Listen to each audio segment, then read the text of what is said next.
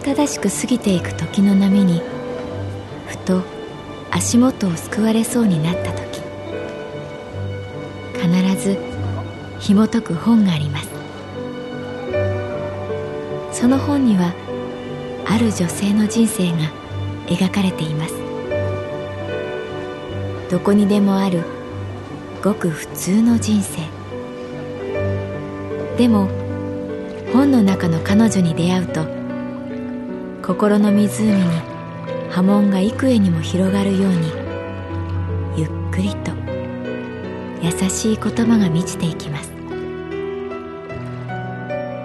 今日はどんな彼女に会えるでしょうか？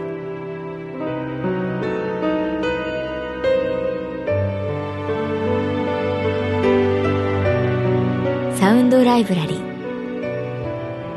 世界に一つだけの本。朗読は私木村多江がお送りいたします。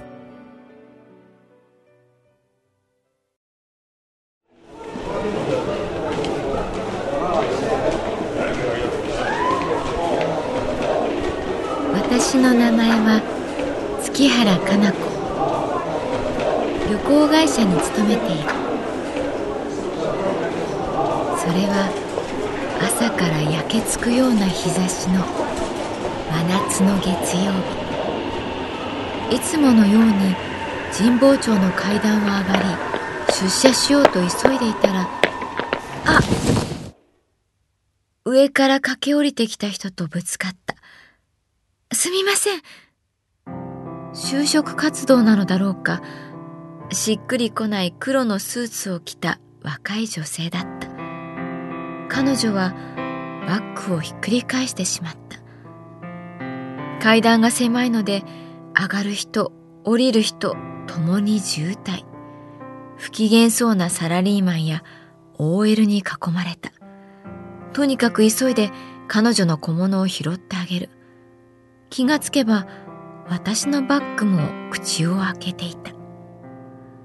落ちたものを収め私は上に彼女は下にそれぞれの日常に戻った。本当にすみませんでした。階段の下からもう一度声が聞こえた。支店に入るとき ID パスがないことに気がついた。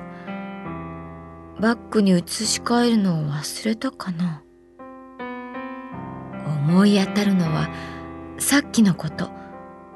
階段に落としたのかな？総務に連絡して支店内に入った後さっきの階段に戻った。どこにもない。念のため駅に届け出た。自分の顔写真が入った ID パスをなくすというのがこんなにも心もとないものだとは思わなかった。我が神保町支店。その日は特に混んでいた。開店からひっきりなしにお客さんが来る。お昼を過ぎた頃だった。あの今朝はそのすみませんでした。カウンターの目の前に黒いスーツの女性がいた。これ私のバッグに入ってました。彼女は私の ID パスを差し出した。じゃあ、と立ち去ろうとする彼女。私はとっさに声をかけた。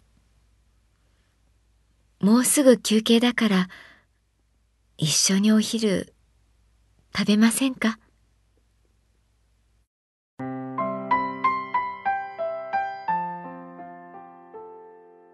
名前は岩渕桃香と言います。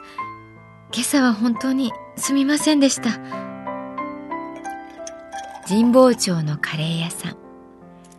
ナンを手でちぎりながらカレーにつける。彼女は最初にすごく緊張していたけれど、だんだん落ち着いてきた。すぐに ID パスを届けてくれてありがとう。わざわざ神保町に届けてくれたんだよね。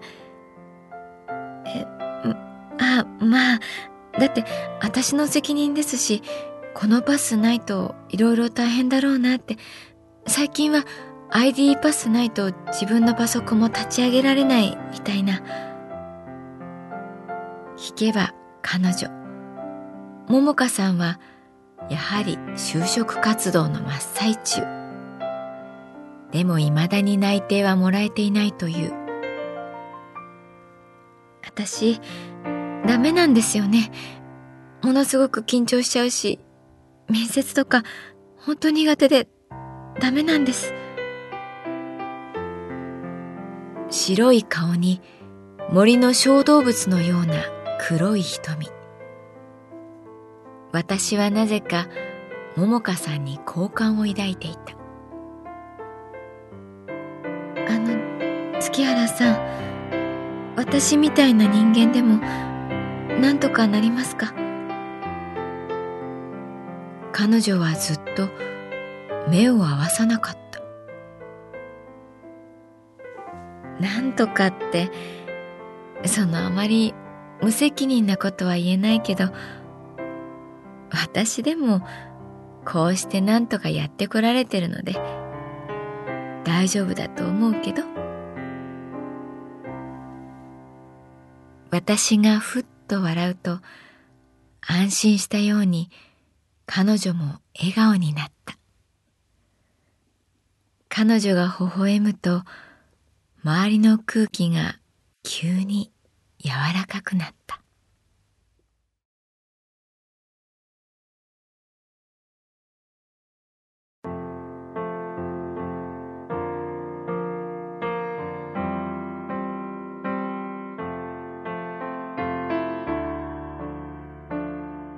カレーを食べ終わり食後のコーヒーを飲んでいる時桃香さんは席を切ったように話し始めた。実家は新潟でお酒を作っています。本当は私お父さんの後を継ぎたかったんですが兄がやりたがってんの分かったので私は東京に出てきました。でもなんだかうまくなじめないっていうかそのもちろん憧れはあったので大学時代はそれなりに楽しかったんですがじゃあここで一生生きていけるかっていうと自信なくてやっぱり田舎がいいなってお酒作り好きなんです。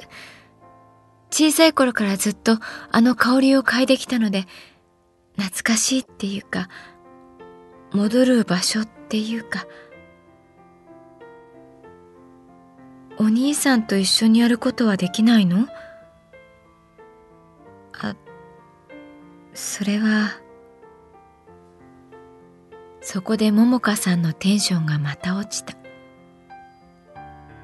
兄とはその血がつながっていなくてその父が再婚してその女性の子供ってっていうかその連れ子って言うんでしょうか。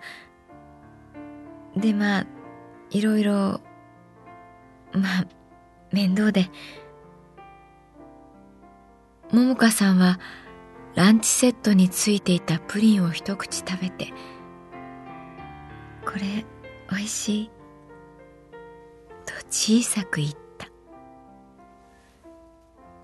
就職試験でなんか本腰入れられないっていうか、どこかで自分の生きる場所はここじゃないって思いながら面接受けても受かりっこないですよね。